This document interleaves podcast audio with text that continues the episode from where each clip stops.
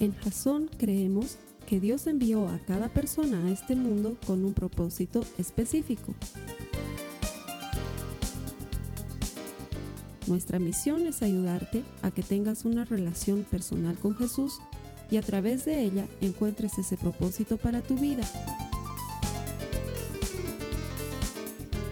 Queremos ayudarte a alcanzar ese propósito. Es nuestra oración que este podcast te ayude a tener visión, a tener jazón.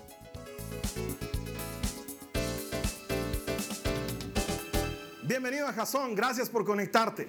En esta semana he recibido mensajes y no sé, pruebas abrumadoras de lo bueno que es Dios con nosotros cuando gente que está en lugares tan distantes como Nueva York, como eh, Quito, me escriben y me dicen, Carlos Alberto, estamos viendo los servicios, hay jasonautas en todas partes del mundo. Eso nos llena de emoción y de alegría. Gracias, gracias Dios, tú eres fiel y bueno, hacemos este servicio justo para ti. Lo grabamos y lo ponemos en internet gratis para que llegue ahí donde estás conectado, porque estamos convencidos de que todo el que encuentra a Dios encuentra vida. Nuestro deseo y nuestra oración es que encuentres vida por medio de la eterna palabra de Dios. Y cuando llegamos ahí a tu casa, a tu oficina, en tu celular o en tu computadora, donde sea que te conectes, Sentimos esa satisfacción extraordinaria de ver que las promesas de Dios se cumplen, que Él nunca falla a lo que promete y que Él nos dijo que este Evangelio iba a ser predicado hasta el último rincón del mundo antes de que Él regrese. Estamos contribuyendo con un granito de arena para que su venida sea pronta. Gracias por conectarte, el Señor te va a recompensar por tu fidelidad. Que Él te siga bendiciendo. A los hermanos que cada vez con mayor perseverancia y en mayor número me acompañan aquí a predicar todas las semanas. Que el Señor les bendiga. Gracias por estar aquí. Este es el día del Señor y cuando se lo consagras al dueño de ese día, estás cerrando el círculo. Él bendice a los que son fieles. Él bendice a los que son perseverantes. Él es galardonador de los que le buscan. Y en esa categoría, ahí entras tú. ¿Por qué? Porque no estarías aquí si no estuvieses buscando a Dios. El hecho de que estás aquí me garantiza de que estás buscando a Dios y quiero decirte, Dios te va a recompensar por tu fidelidad. Dios te va a recompensar por ponerlo a Él como número uno, por honrarlo en el primer día y por buscarlo con todas tus ganas. Así que de mi parte, dale el saludo, Jasonauta. Ya conocen cuál es el saludo al que está tu hermano. Dile gracias por venir. Salúdense como conocen. Al que no saben, enseñale cuál es el saludo oficial. Gracias por venir. Gracias por llenar la iglesia. Búscate ahí alguien más a quien enseñarle el saludo. Hay hermanos ahí que están mirando. ¿Cómo se saluda? ¿Cómo, se saluda? Enseñale a alguien más el saludo explosivo de la iglesia. Jime, ¿no sabes el saludo? Ah, gloria a Dios, gracias por eso, hermana. Que el Señor te bendiga. Nos falta una profesora. Uh, uh, estamos más cerca que nunca. Uh, Parezco club de la pelea aquí. Gracias, gloria a Dios, hermano. Muy bien, si están listos, vámonos al mensaje de la semana. Lo que nos compete hoy, estamos en una serie que se llama El poder de lo mismo. Raro, ¿no? Porque eso de lo mismo suena más bien a tedioso y aburrido, como que a la gente no le gusta la rutina y la monotonía, salvo a mi buen George, pero después el resto de las personas como que somos así de cambiar, de innovar, de hacer cosas diferentes. Y sin embargo, también aprendíamos desde la palabra de Dios que la perseverancia, la consistencia, el hacer las cosas una y otra vez, nos generan un fruto abundante. Y lo estamos viendo en Juan 15 cuando el Señor nos enseña que Dios es el jardinero y que Jesús es la vid a la cual nosotros deberíamos abrazarnos, de quien nosotros deberíamos aferrarnos, deberíamos permanecer con él. La primera semana veíamos que tanto más rechazas la rutina o la monotonía, tanto más proclive eres a perderte el milagro. ¿Sí? La rutina, el hacer las cosas una y otra vez, nos llevan a conseguir resultados poderosos porque Dios hace mucho pero tenemos que ser pacientes en el proceso. Eso es lo que aprendíamos la primera semana. La semana pasada veíamos que a lo mejor lo que está mal en nuestra vida es el patrón recurrente de cosas negativas que estamos haciendo y que si lo que no te gusta es el resultado, lo que deberías cambiar es el patrón. El problema es que eso te aguantó hasta el martes más o menos y el miércoles volviste al mismo patrón de siempre porque no funciona. He tratado de ser diferente, pero no se puede. Y vuelves a lo mismo. Y otra vez eres renegón, otra vez eres tacaño, otra vez eres chismosa, otra vez eres agresivo, otra vez eres sensiblón, susceptible. Me han dicho, me han hecho, me están mirando, no me quieren. Y otra vez vuelves a tropezar con las mismas cosas.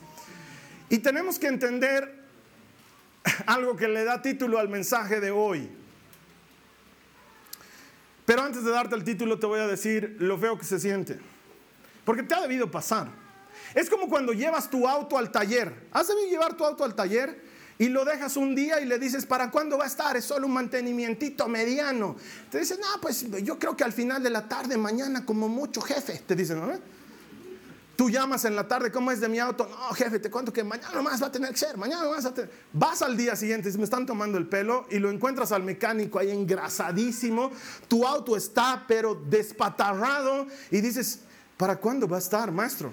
Y te dice, jefe, eso se va a demorar un tiempo. Y tú ya sabes que vas a penar semanas sin auto. Esa frasecita, esto se va a demorar un tiempo no es pues agradable, es como cuando estás en el restaurante y pides tu comida, todos piden su comida y a todos les traen y lo que tú has pedido no traen, no traen. Tú hablas con el mozo y le dices, Señor, ¿qué está pasando con mi plato? Y le dice, va a disculpar, hemos tenido un problemita en la cocina, esto va a demorar un tiempo. Y todos van a comer y ya sabes que eso que se viene es desagradable. O la cosa se pone peor aún. ¿Has tenido un accidente? ¿O alguien en tu familia ha pasado algo difícil y lo llevas a la sala de emergencias? Y con susto y con preocupación se lo llevan y una enfermera sale a cerrarte el biombo y te dice, Señor, vaya a sentarse por favor, esto va a demorar un tiempo. Y tú sabes que lo que viene a continuación es horrible porque a la gente no nos gusta esperar. Entonces cuando alguien viene y te dice que esto va a demorar un tiempo, no es agradable. Hace un par de meses atrás hemos tenido hordas de personas reclamando contra la empresa de correos porque de un día para otro la cerraron y los paquetes quedaron en el limbo. Y tú ibas a reclamar tu paquete y te decía, Señor, no está llegando, esto va a demorar un tiempo. Y no sabes cuánto tiempo iba a demorar. A nadie le gusta que le digan eso. El mensaje de hoy se llama eso, perdón. No es el título más atractivo de la vida. Probablemente no tenga más clics en internet que otras prédicas, pero así se llama esto va a demorar un tiempo. Y es más, hoy que estoy tan hacerte repetir, dile a tu hermano, esto va a demorar un tiempo. Y así me garantizo poder predicar un poquito más. Diles, esto va a demorar un tiempo. Mira lo que dice la palabra, ayúdame Juan 15, los versos 1 y 2 dice, yo soy la vid verdadera y mi padre es el labrador. Él corta de mí toda rama que no produce fruto y poda las ramas que sí dan fruto para que den aún más. Hace un tiempo atrás a una de mis hijas le dieron el experimento famoso ese de que tenía que hacer crecer una planta de palta. Entonces conseguimos la pepa de la palta y hicimos todo lo que decía el video de YouTube para que crezca la raíz de la planta de la palta. Por Dios, qué cosa para tardar. Es que les prometo, han pasado meses de meses y no se vislumbraba nada. Ni siquiera se ha puesto un poquito arrugada la pepa, algo que te indique que algo está cambiando. Nada de nada. ¿Sabes a qué grado? Al grado de que le hemos botado la palta. Sí, no servía para nada. Es que ya eran meses que estábamos esperando ahí, nos incomodaba el vaso ahí en la ventana, no pasaba nada. Mi hija le hablaba todos los días, se sentaba, le leía cuentos, le contaba, no pasaba nada. ¿Sabes qué ha sido extraordinario? Un día hemos comprado una palta para comer, aguacate para los que están en otras partes. Abacaxi para los que están en otras, no, no, sé si es así, creo que estoy hablando cualquier No, no, ¿eh? Estoy, creo que he dicho piña, ¿no? Piña he dicho hace decir piña en portugués. Gloria a Dios. Ok, ya. Eh, hemos comprado un nuevo aguacate y por esas cosas de la vida que tú no te imaginas, ya venía prefabricado para ser planta de palta. Sus raíces, no sabíamos. Partimos la palta, la abrimos y tenía unas raíces ahí ya largas. Gloria a Dios, nos hemos saltado el proceso. Le hemos puesto en agua, igualito ha tardado. Dios mío, qué planta más dura de crecer. Pero ahora tiene un tallo hermoso, seis hojas está creciendo hermosa y espectacular. Todos le hablamos cuando entramos a la cocina, todos con cariño, paltita hermosa, estás bella. Pero ¿sabes qué? Demora. Y a las personas no nos gusta esperar. Nos gusta que las cosas sean inmediatas. Y esto va a demorar. Lo que sea que Dios esté haciendo en tu vida va a demorar. Toma un tiempo. Mira el verso 8 del mismo capítulo 15, por favor. Dice, cuando producen mucho fruto, demuestran que son verdaderos discípulos y eso le da mucha gloria a mi Padre. Nosotros queremos frutos inmediatos, pero Dios quiere frutos duraderos. Nosotros queremos que las cosas cambien ya, pero Dios quiere que las cosas cambien y nunca más vuelvan a ser las de antes. Quiero que entiendas esa diferencia porque es radical. Y yo estoy seguro que te vas a identificar con esto. ¿Alguna vez te has peleado con tu esposo o con tu esposa? Han hablado harto y le has dicho, ya puedes cambiar, ya, ya puedes cambiar. Y sabes qué, tu esposo no es manco, ni tonto, ni, ni malo. Él dice, sí, tienes razón. Le has dicho, por favor, la tratas mal a mi mamá. Cada que viene eres despectivo, eres irónico, eres sarcástico. Por favor, cambia, tratarla bien. Y él te dice, ya, perdón, amor, no quiero hacerte daño. Sí, tienes razón. La siguiente vez viene la suegra y la tratas bien. Y eres atento y no vas más allá para no generar polémica.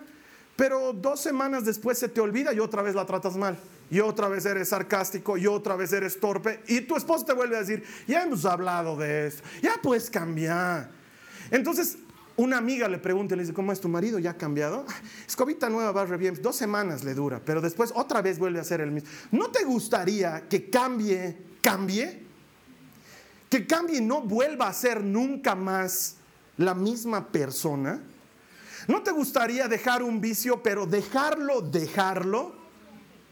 Decir ya, esto ya no es un problema en mi vida y no tener que estarte cuidando y poniendo parchecitos de nicotina y aguantándote las ganas y saliendo aunque sea a soplar el aire para que sientas que algo entra. ¿No te gustaría? Dios quiere frutos duraderos.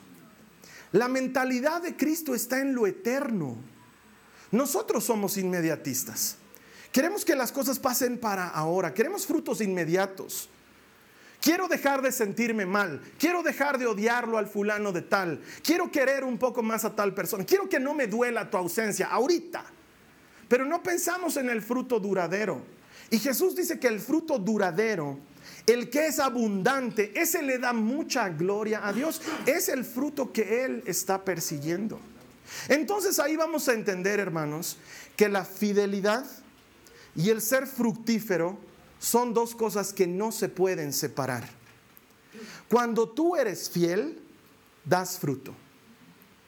Cuando tú eres fiel, generas un resultado. Ser fiel es permanecer. Y eso es lo que dice Jesús en todo este pasaje. Permanezcan, permanezcan, permanezcan permanezcan unidos, permanezcan en mí. Lejos de mí no pueden hacer nada. Quédense. ¿Sabes qué está diciendo? Sean fieles. Sean fieles. Sé fiel. No me cambies por otro, no me cambies por circunstancias, no me cambies por favores, no me cambies. Yo seré tu Dios, permanece conmigo, permanece en mí, confía en mí, sé fiel, seguí confiando y eventualmente vas a dar fruto. Ser fiel y dar fruto es algo que es inseparable. Porque yo sé y te entiendo. Has debido estar en ese punto en el que sientes lo frustrante que es no dar fruto. Qué frustrante es no dar fruto. Qué frustrante es no conseguir aquellas cosas por las que te has estado esforzando. Es ese, es ese muchacho que ha estado estudiando noches y noches para dar ese examen en la facultad y va y da y el examen lo da mal. Y, se siente frustrado, llega a su casa, sus papás le preguntan, ¿cómo te ha ido? Están emocionados y dicen, no, no, me ha ido mal, no, no he podido, ese rato me he puesto nervioso, no he entendido, he dejado dos preguntas vacías, no me había dado cuenta que había una hoja más, no, me ha ido mal. Es terrible cuando te has estado esforzando. Es terrible cuando le has puesto todo a reconquistar tu matrimonio. Ya has decidido, voy a cambiar, voy voy a mejorar, voy a reconquistar a mi pareja, voy a hacer todo de mí y empiezas a hacerlo todo y te das cuenta que estás golpeando una puerta que nunca se va a abrir. Un tiempo después de haber estado haciendo tu mejor esfuerzo, tu pareja te sale con quiero el divorcio. Y te frustras más. Porque dices, he hecho todo lo que tenía que hacer y aún así no he obtenido el fruto que estaba esperando. Has estado siguiendo el tratamiento del médico, has hecho todo lo que te ha dicho, has estado tomando las pastillas y haciendo la fisioterapia y visitando regularmente el doctor para los chequeos y mandan a hacer unos análisis y los devuelven y el doctor te dice, eh, estamos iguales, no ha funcionado, tal vez tenemos que cambiar de estrategia. Y te frustras porque dices, he estado haciendo todo lo que, lo que tenía que hacer y no ha funcionado. Y la Biblia está llena de historias de ese tipo. Te pongo un solo caso en muchas vidas. Por alguna razón la familia del el pueblo que Dios había elegido, la familia central, por alguna razón no podían tener hijos. Sara no podía tener hijos. Rebeca no podía tener hijos. Raquel no podía tener hijos. Y uno podría decir, es hasta algo genético, porque no, no es genético porque Sara no era madre de Rebeca, ni Rebeca, es más, no tenían nada que ver las unas con las otras eran de familias distintas. La línea central iba por los varones, Abraham, Isaac, Jacob. Ah, entonces a lo mejor los hombres eran los estériles, desgraciados, estos que están ahí frustrando a sus mujeres. No tengo idea, pero no podían tener hijos. Y ahí la tienes a Sara, de noventa y tantos años, sin haber tenido jamás descendencia. Y Dios viene y le dice, vas a tener hijos. Y en su desesperación ella dice, pero conmigo no creo. ¿Qué mujer le da a su esclava a su marido? Tienes que estar muy desesperada de tener hijos. En esa época tener hijos era sinónimo de ser fructífero, de dar fruto. Esta mujer no daba fruto.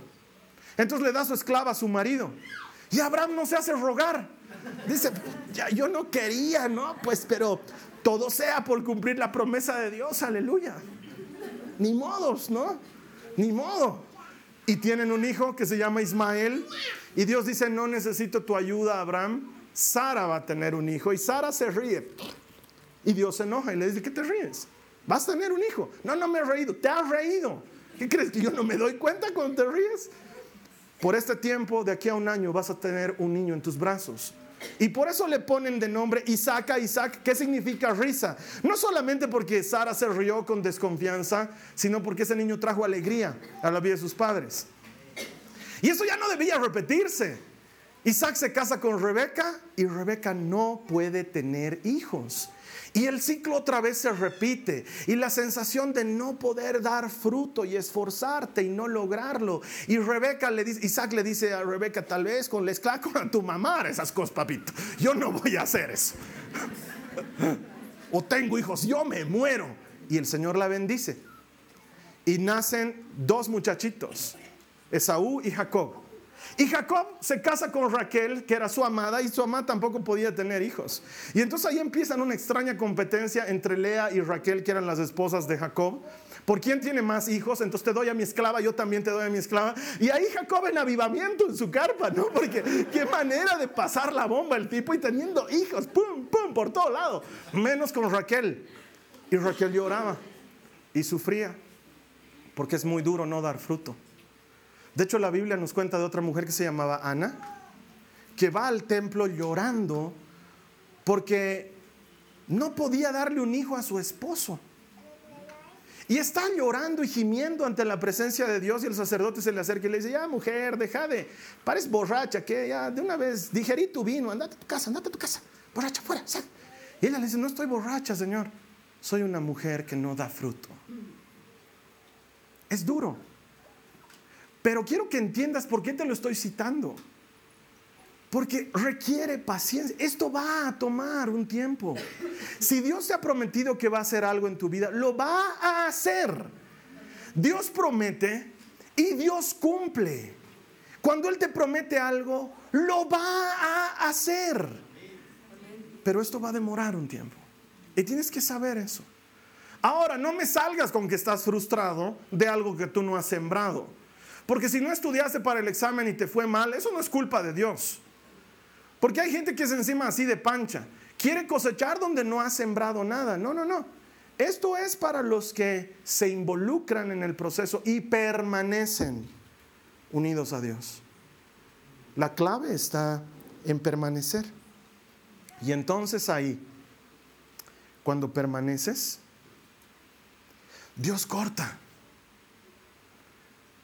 Esta es otra parte que no nos gusta. No nos gusta esperar y no nos gusta que duela. Carlos Alberto, tú predica una macana hoy día. Solo me estás desanimando.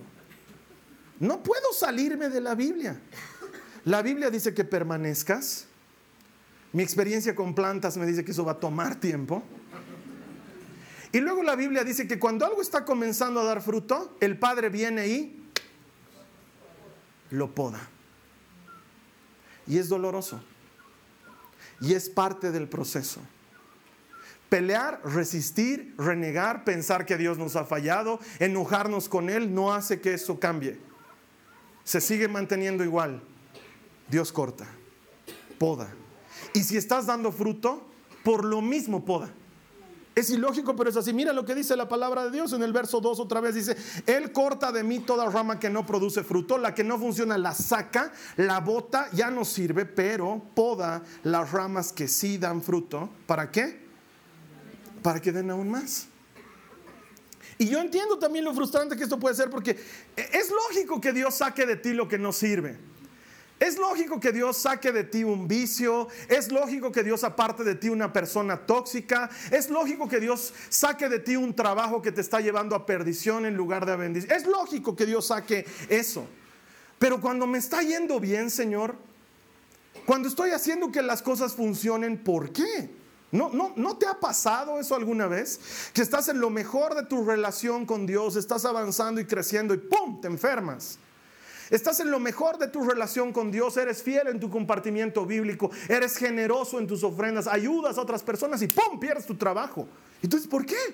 Si estábamos bien, ¿por qué Dios hace eso? Es el sonido de la tijera.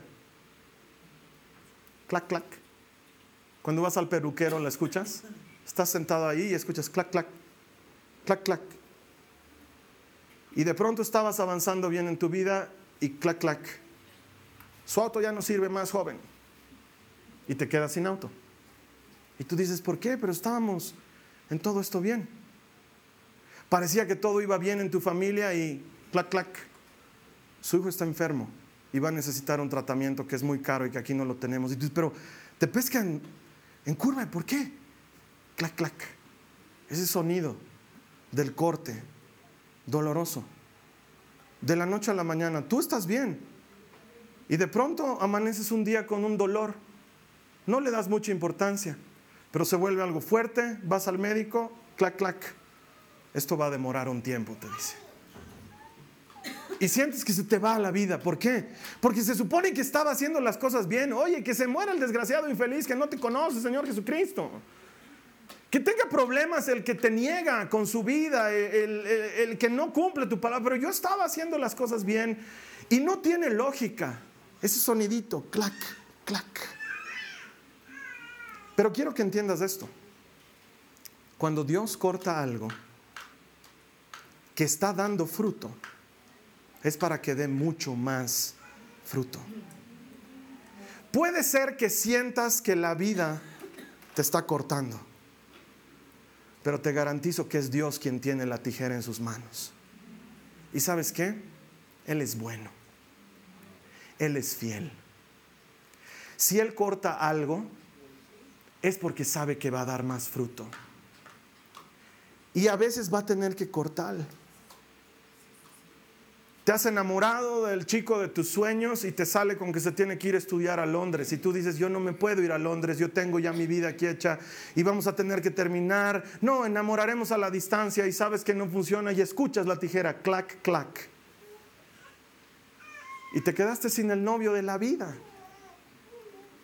No puedes irte con él, él no se puede quedar. ¿Por qué sacas algo bueno de mi vida, Señor? ¿Por qué no pasó esto antes cuando estaba con ese desgraciado que me hacía la vida miserable y que me ha hecho pelear con toda mi familia? ¿Por qué no cortabas eso? Tanto me ha costado cortar. Y este que es bien, que mi mamá lo quiere, mi mamá no quiere a nadie, ya lo quiere. clac, clac. Estaba tan feliz en mi trabajo. Estaba tan feliz en mi trabajo, me estaba yendo bien, estaba ganando bien. ¿Por qué tenía que clac, clac, cerrarse la empresa? Es algo que escapa de tu control. Ni siquiera te han despedido. La empresa clac, clac se cerró. ¿Por qué? ¿Por qué? Hermano, Dios poda lo que va a dar mucho fruto. Dios poda lo que va a dar fruto en abundancia. Lo poda. Lo poda. He tenido que venirme a vivir a otra ciudad. Yo estaba feliz donde vivía. ¿Por qué he tenido que venirme aquí? Clac, clac. Dios está detrás del asunto. Puede ser doloroso. Es doloroso. Pero Él solo poda lo que da mucho fruto. Con razón Santiago nos dice deberíamos tener por sumo gozo cuando pasamos por pruebas, porque de la prueba se produce paciencia. Y la paciencia genera perseverancia, consistencia, y eso es lo que Dios necesita. No un cristiano que se deja llevar por las olas del mar, y cuando están las cosas bien, Dios te alabo, te bendigo, y cuando las cosas están mal, Dios olvídate de mí porque no estás siendo fiel conmigo. No, Él quiere la clase de persona que está con Dios apegado en las buenas y en las malas, que cuando todo va bien, te bendigo y te adoro, y cuando todo va mal, doblo rodillas y te creo, porque tú eres bueno, si estás podando, debes ser por algo mejor. Y te creo y permanezco y me abrazo y me abro a dar más fruto. Va a suceder, hermano. Clac, clac. Vas a escuchar el ruido de las tijeras. Clac, clac. Pero puedes estar tranquilo. El jardinero es bueno. Está seguro. Él no va a permitir que te pierdas. Él te viene y te dice con anticipación, la rama que da fruto la podo para que dé más fruto. No te asustes, no te voy a arrancar, solamente vamos a podar un poco y así vas a dar más fruto. Cuando íbamos a tener a mi primera bebé, te imaginarás lo que sucede cuando eres padre primerizo. Si lo has sido, me vas a entender muy bien. Lo esperas con mucha emoción, con mucha ilusión, con mucha expectativa. El embarazo había sido realmente tranquilo y de bendición. Eh, había sido de esa clase de embarazos que te acercan a Dios, porque además todo el mundo oraba por nosotros. Veían, eh, veían la panza de la Carly y pensaban que era algo que debían tocar. No sé por qué. Todo el mundo iba, tocaba y bendecía. Señor, bendice este bebé. Ni siquiera sabíamos si iba a ser hombre o mujer todavía y bendecían. Señor, bendice este bebé. Oramos por este bebé. Cuando ya sabíamos que era mujer y que se iba a llamar Nicole, todo el mundo le hablaba, Nicole, que el Señor te bendiga, vas a ser una niña bendecida. Bueno, embarazo fabuloso. Y faltando un par de semanas para que nazca la Nicole, vamos a un chequeo de rutina con el, con el doctor, con el médico de mi esposa. El médico la revisa, tenía que hacer una revisión profunda.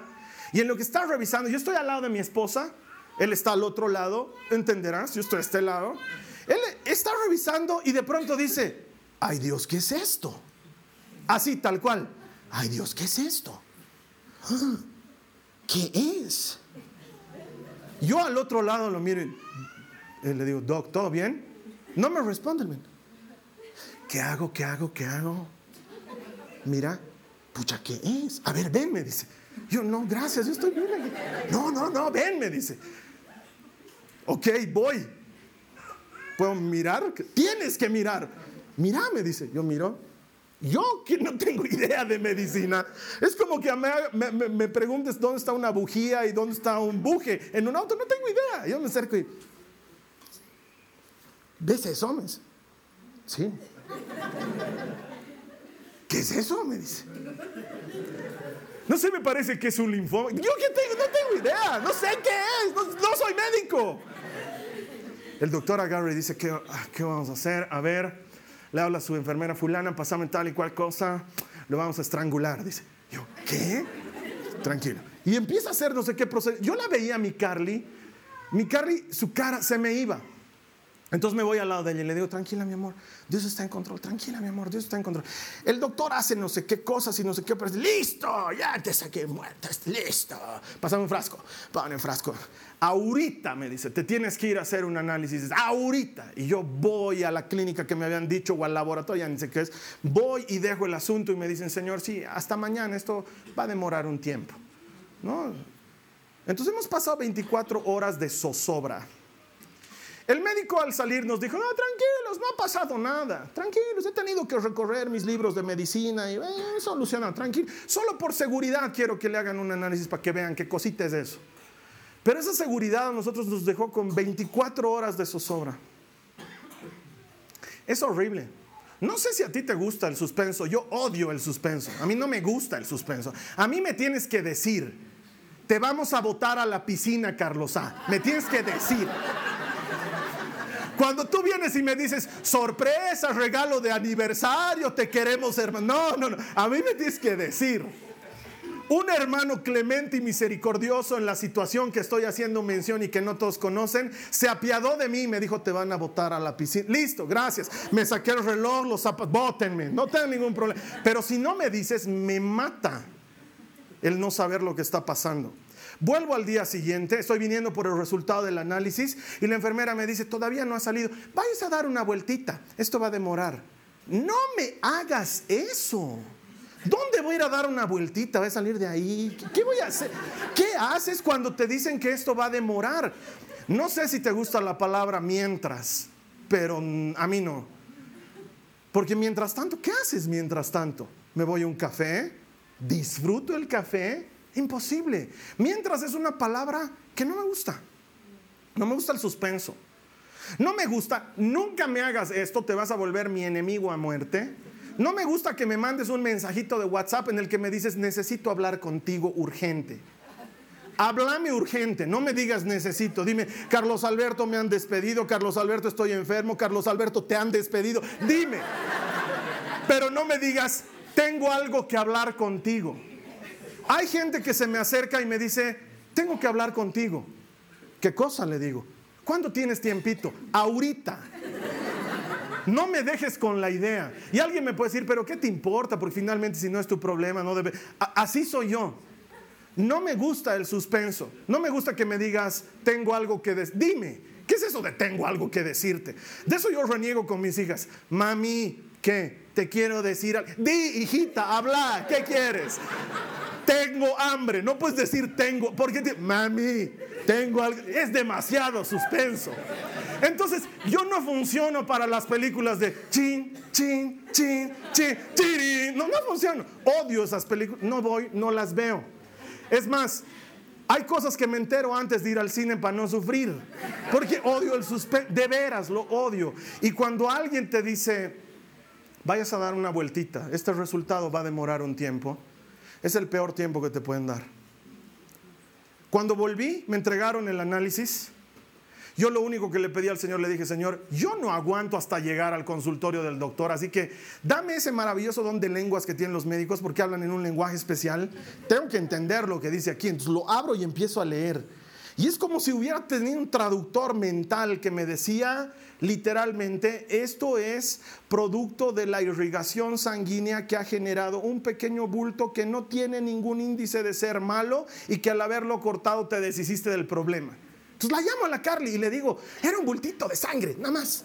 Y ella me dice, ¿cómo sabes? Porque aquí dice, y le empiezo a leer en términos médicos, ¿no? ¿Y, cómo entiendes eso? Clarito, pues, esto significa esto, esto, y esto significa no se preocupe, clarito.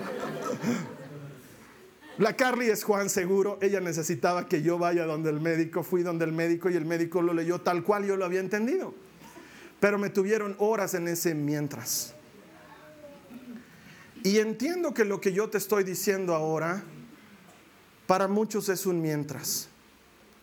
Porque por la situación que estás pasando, por el momento que estás viviendo en tu vida, tú quisieras una respuesta hoy. Quisieras que Dios te diga, hoy va a pasar esto.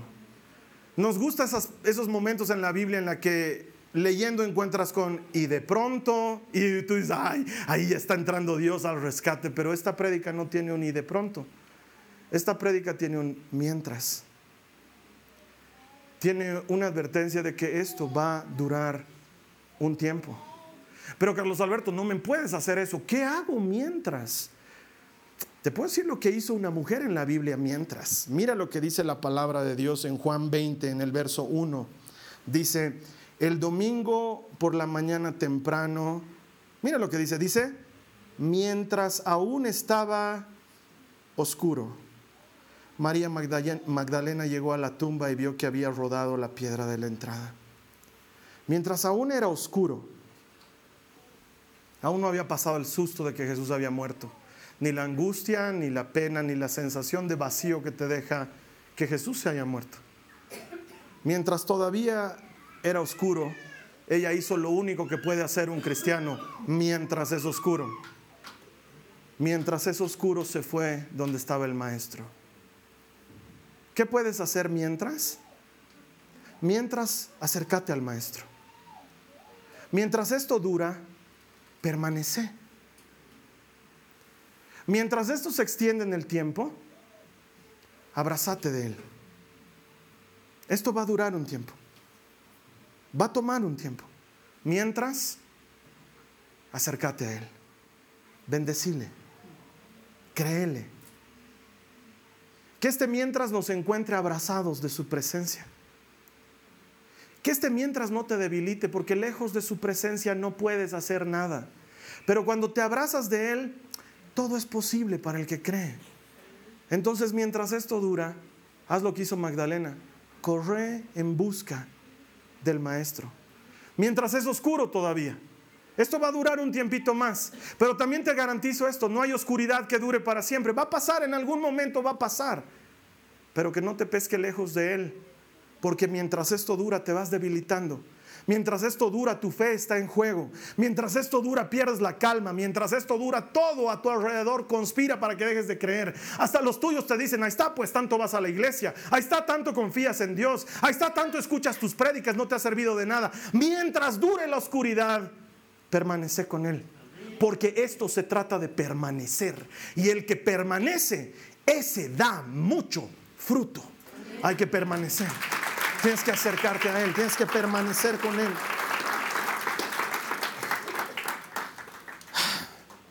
Mientras sé paciente. Es lo peor que te pueden decir. Pero es la verdad. Sé paciente. No te lo dice alguien que no vive esas cosas. La semana pasada, Dios me ha torturado con, sé paciente, Carlos Alberto. Pero Señor, ya puede esto va a durar un tiempo. ¿En serio me estás diciendo esto, Señor? En serio, Carlos Alberto. Sé paciente. ¿Y mientras qué hago, Señor? Haz lo que sabes hacer, Carlos Alberto. Entonces me pongo a adorar, le creo, levanto mis manos como si estuviera todo bien, porque mi permanencia no debería estar condicionada a mi estado. Mi permanencia debería estar condicionada a mi necesidad. Sin Él no puedo nada. Entonces permanezco. Entonces le creo. Y la vida viene y clac, clac, te vuelve a cortar. Y tú le adoras y le crees. Y mientras siga sonando clac, clac, más voy a levantar mis manos. Y mientras siga sonando clac, clac, más seguido me vas a ver, Señor, porque te necesito. Y mientras más duela clac, clac, más de rodillas me vas a tener, Señor. Yo quiero permanecer. Yo quiero dar mucho fruto. La buena noticia es eso, el mucho fruto, porque cuando Dios corta lo que viene a continuación, es mucho fruto. Creo que no me has escuchado. Cuando Dios corta lo que viene a continuación, es mucho fruto. No, no, no, no, no. Quiero que me ayudes a decirle al de tu lado que está escuchando ahorita clac, clac. Eso es lo que nos entretiene, el clac, clac de la vida. Por favor, dile al de tu lado. Si Dios está cortando, lo que viene ahora es mucho fruto. Dile, lo que viene ahora es mucho fruto. Lo que viene ahora es mucho fruto. Sé paciente, sé paciente, permanece, permanece, no te sueltes, no te sueltes. ¿Sabes qué, hermana, hermano? Dios no te está cortando para echarte fuera. Dios no te está cortando para echarte fuera. Él te está podando para que des mucho fruto. Él te está podando para que des mucho fruto. Después del clac, clac, lo que viene es mucho fruto. Vamos a cerrar nuestros ojos y vamos a orar. No sé qué es lo que Dios haya estado podando en ti, pero sí sé qué es lo que Dios ha estado podando en mí y ha estado doliendo. Pero el que tiene las tijeras en las manos es bueno. El que tiene las tijeras en las manos te ama. Él quiere que des mucho fruto. Puedes confiar en el jardinero. Él es bueno, estás seguro. Dile conmigo al Señor, Señor, confío en ti. Confío en tu palabra. Escojo permanecer. ¿Quién aquí escoge permanecer? Dile, escojo permanecer. Escojo permanecer, Señor. Elijo permanecer. Elijo permanecer contigo. Elijo permanecer pegado a ti, Señor. Voy a ser paciente. Voy a ser consistente. Esto va a demorar. Mientras tanto me encontrarás a tu lado, bendiciéndote, creyéndote, adorándote. Sé que después de esto viene mucho fruto. ¿Cuántos aquí saben esto? Dile, sé que después viene mucho fruto. Sé que después viene mucho fruto. Dile, sé que después viene mucho fruto. Quiero estar listo, Señor. Quiero estar listo. Quiero tenerte paciencia, Dios. Quiero tenerte paciencia, Dios. Quiero aprender a entrar en tu tiempo, en tu propósito, en la manera que tienes de hacer las cosas. Hay alguien aquí que necesita entender eso. Dile, Señor, quiero hacerlo a tu manera, no a la mía, no a las apuradas, a tu manera, Señor. Porque tú haces las cosas eternas, tú haces las cosas duraderas, tú haces que funcionen para siempre. Señor, escojo permanecer. En el nombre de Jesús escojo permanecer. Gracias Señor. Gracias Señor. Si tú has hecho esta oración, el Señor ha tomado en cuenta cada una de tus palabras. Él es fiel. Él nunca abandona a los que confían en Él. La siguiente vez que escuches el clac, clac de la vida, acordate quién tiene la tijera en las manos. Él es bueno, puedes estar seguro. Él te va a sacar adelante de esta circunstancia. Él es fiel. Te voy a estar esperando aquí la siguiente semana. Tenemos otro mensaje más dentro de esta serie el poder de lo mismo, estoy seguro que te va a hablar al corazón, que va a ayudarte a tomar decisiones, que va a ayudarte a pegarte más a Cristo. La idea es permanecer en Él y queremos trabajar en eso contigo. Ven aquí la próxima semana, conectate, compartirle esto a alguien más, ayudarle a alguien más a recibir esperanza. ¿Quién sabe? Este es el mensaje que lo rescate de ese hueco en el que estaba metido. Luego tú y yo vamos a celebrar lo que en Jasón celebramos toda la vida, que todo el que encuentra a Dios encuentra vida. Tú vas a estar esperando aquí la siguiente semana. Que Jesús te bendiga. Amén. Amén.